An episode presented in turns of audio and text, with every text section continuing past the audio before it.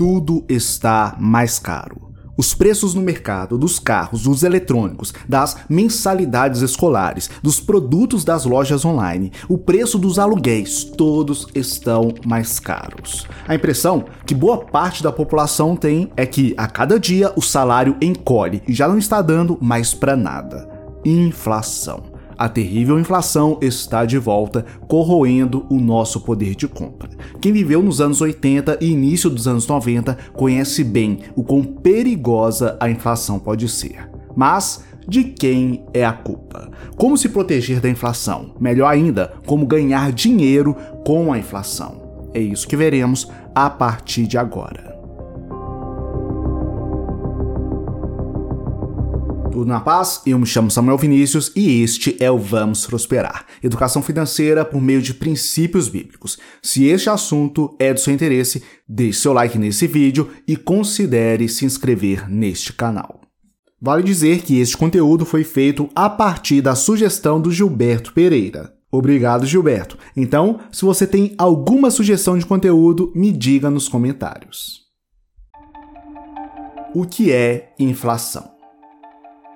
De forma direta, inflação é o aumento contínuo e generalizado dos preços.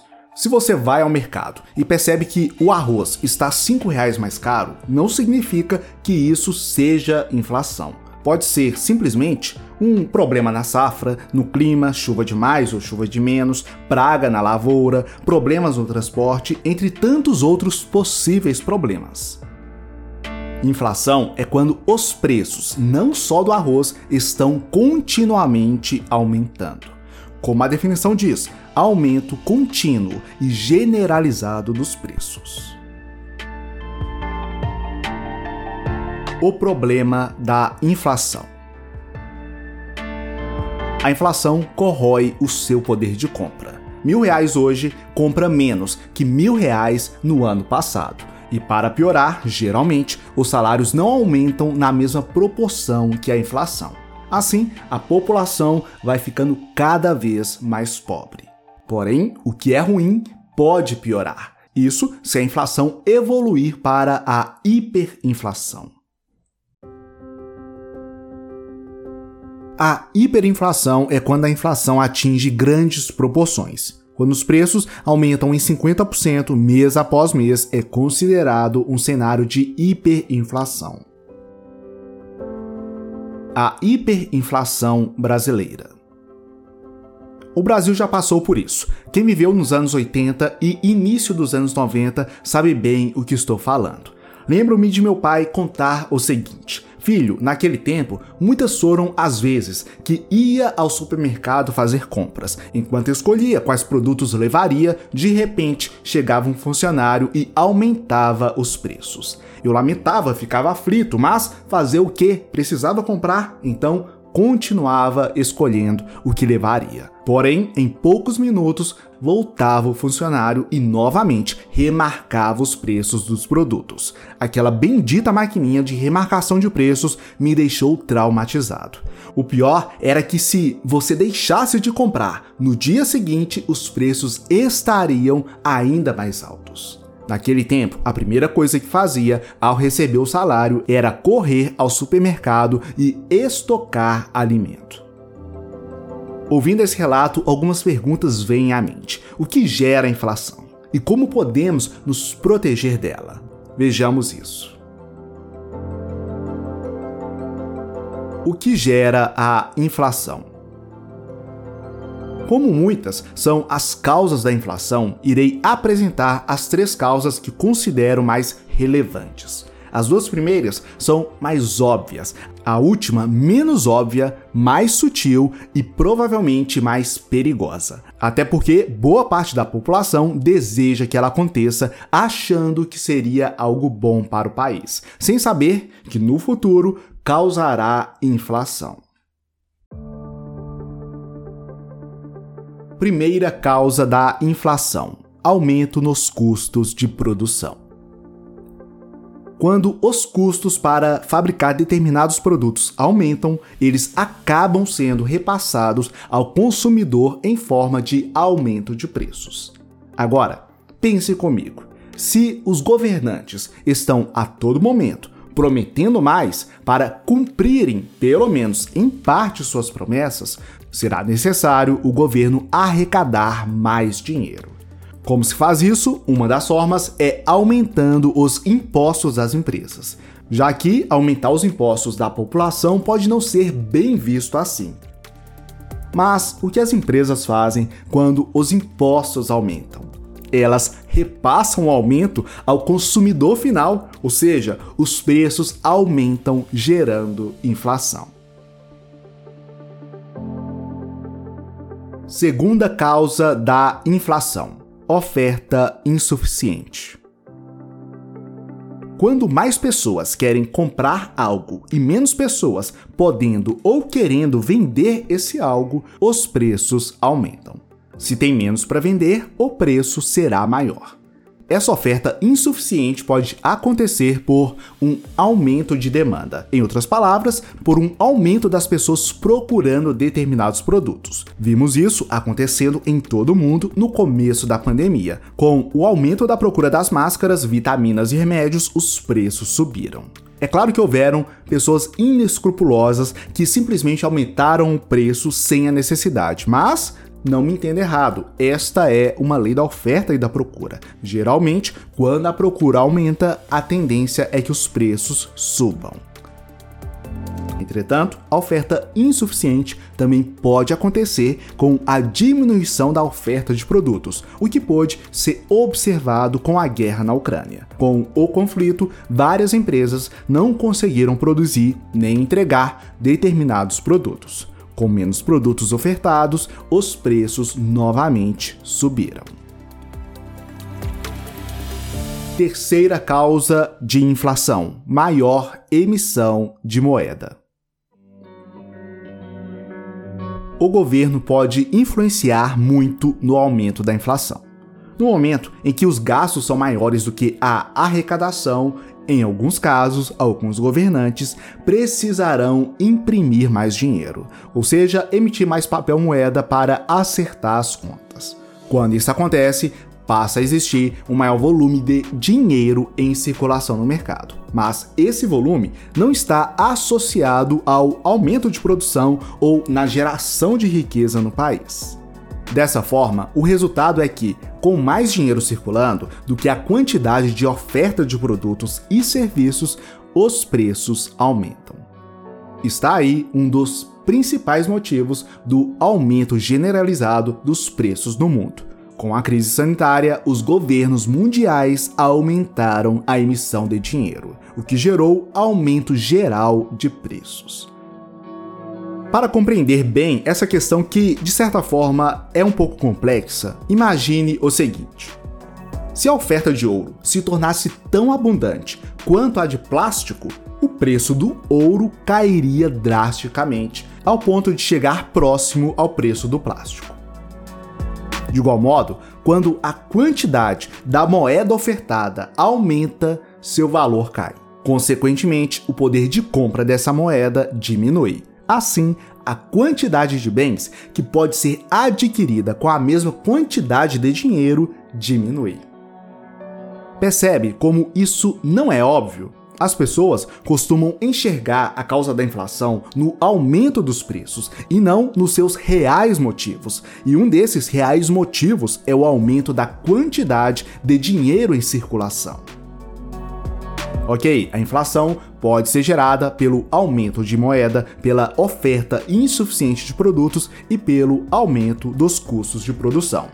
Infelizmente, não temos poder sobre essas questões. Não podemos proibir o governo de aumentar a emissão de moeda, nem mesmo diminuirmos os custos de produção das empresas. Então, o que podemos fazer? Como podemos nos proteger da inflação? Acredite, muitos tentam se proteger da inflação das formas mais erradas possíveis. Então, se faz necessário conhecer as formas erradas de se proteger da inflação.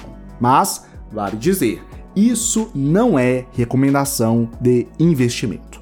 O intuito aqui é ser educacional, então não se trata de recomendações de investimento.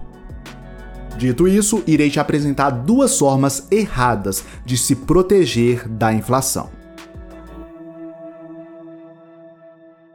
Primeira forma errada de se proteger da inflação: guardando dinheiro.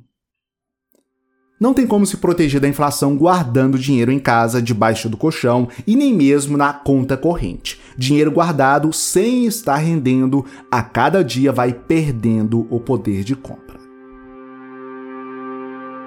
Segunda forma errada de se proteger da inflação: caderneta de poupança. Um dos investimentos preferidos do brasileiro, infelizmente, não tem poder de nos defender da inflação visto que, em boa parte do tempo, a poupança rende menos do que a inflação. Para você ter uma ideia, em 2022 a poupança está perdendo da inflação. Em 2021, 2020 e 2019, a poupança perdeu para a inflação. Em 2015 e 2013, a poupança também perdeu para a inflação. Ou seja, quem investe na caderneta de poupança em muitos anos esteve perdendo poder de compra. Mas, então, como se proteger da inflação? Como se proteger da inflação. Segue agora três opções de investimento utilizadas como proteção contra a inflação. Com eles, você pode se proteger e até mesmo ganhar dinheiro em períodos de inflação. Aqui vale dizer, as duas primeiras opções são, ao meu ver, mais seguras, a última opção, que é a mais utilizada pela população, é mais arriscada e merecedora de maior atenção. Novamente, preciso salientar: isso não é recomendação de investimento. O objetivo aqui é simplesmente educacional. Primeiro investimento para se proteger da inflação: investimentos atrelados à inflação. Investir em ativos que possuem rentabilidade atrelada a algum índice de inflação pode ser uma boa maneira de se proteger. Felizmente, existem diversas opções de investimentos atrelados ao índice IPCA. Vale explicar melhor. IPCA significa Índice Nacional de Preços ao Consumidor Amplo e é o principal termômetro de inflação do Brasil.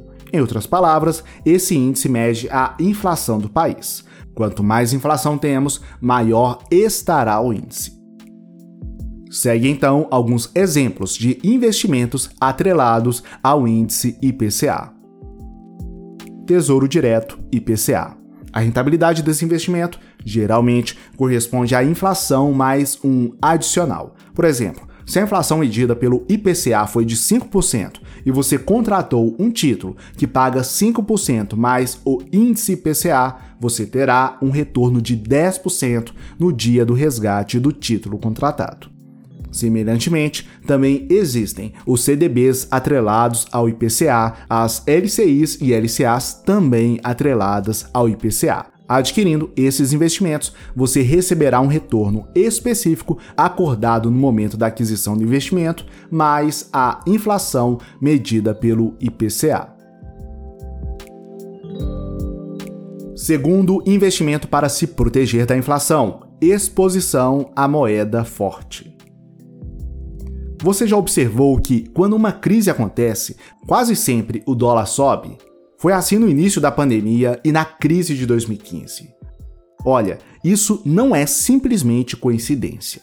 Quando crises acontecem, boa parte dos investidores procuram ativos em países mais desenvolvidos e seguros, o que faz o dinheiro sair de países emergentes ou em desenvolvimento, como o caso do Brasil. Consequentemente, o real se desvaloriza frente a moedas fortes, como o caso do dólar e do euro. Sendo assim, não é uma má ideia ter parte do seu patrimônio investido em alguma moeda forte. Ainda bem que, hoje em dia, é fácil investir no exterior. Dá para investir indiretamente no exterior comprando ETFs no Brasil que replicam o desempenho da bolsa americana, como por exemplo o ETF IVVB11.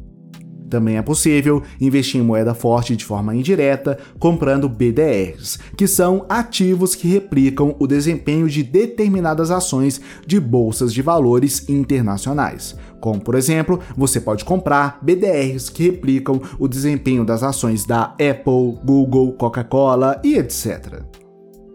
Sim, também é possível investir diretamente no exterior, isso por meio de corretoras que permitem brasileiros investirem no exterior. Devo dizer que essa é uma das formas que eu uso para me proteger da inflação. Deixarei links de algumas dessas corretoras na descrição.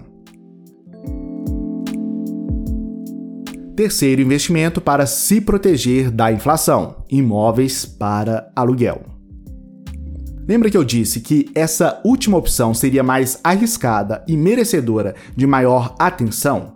Pois é, agora vamos entender melhor isso. De fato, os aluguéis dos imóveis podem nos proteger da inflação, visto que seus contratos podem ser corrigidos anualmente por índices de inflação, como o IPCA e o IGPM o que contribui para preservar o poder de compra dos aluguéis recebidos, ainda que com certo atraso, pois os reajustes são anuais e a inflação acontece dia a dia.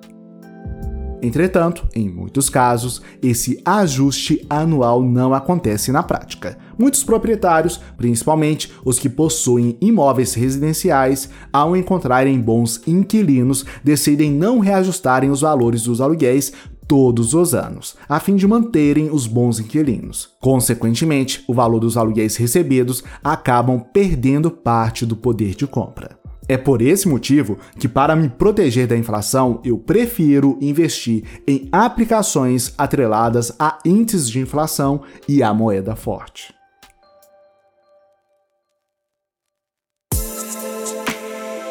Resumindo, a inflação se refere ao aumento contínuo e generalizado dos preços, aumento este que corrói o poder de compra da população, visto que nem sempre os salários aumentam na mesma proporção que a inflação.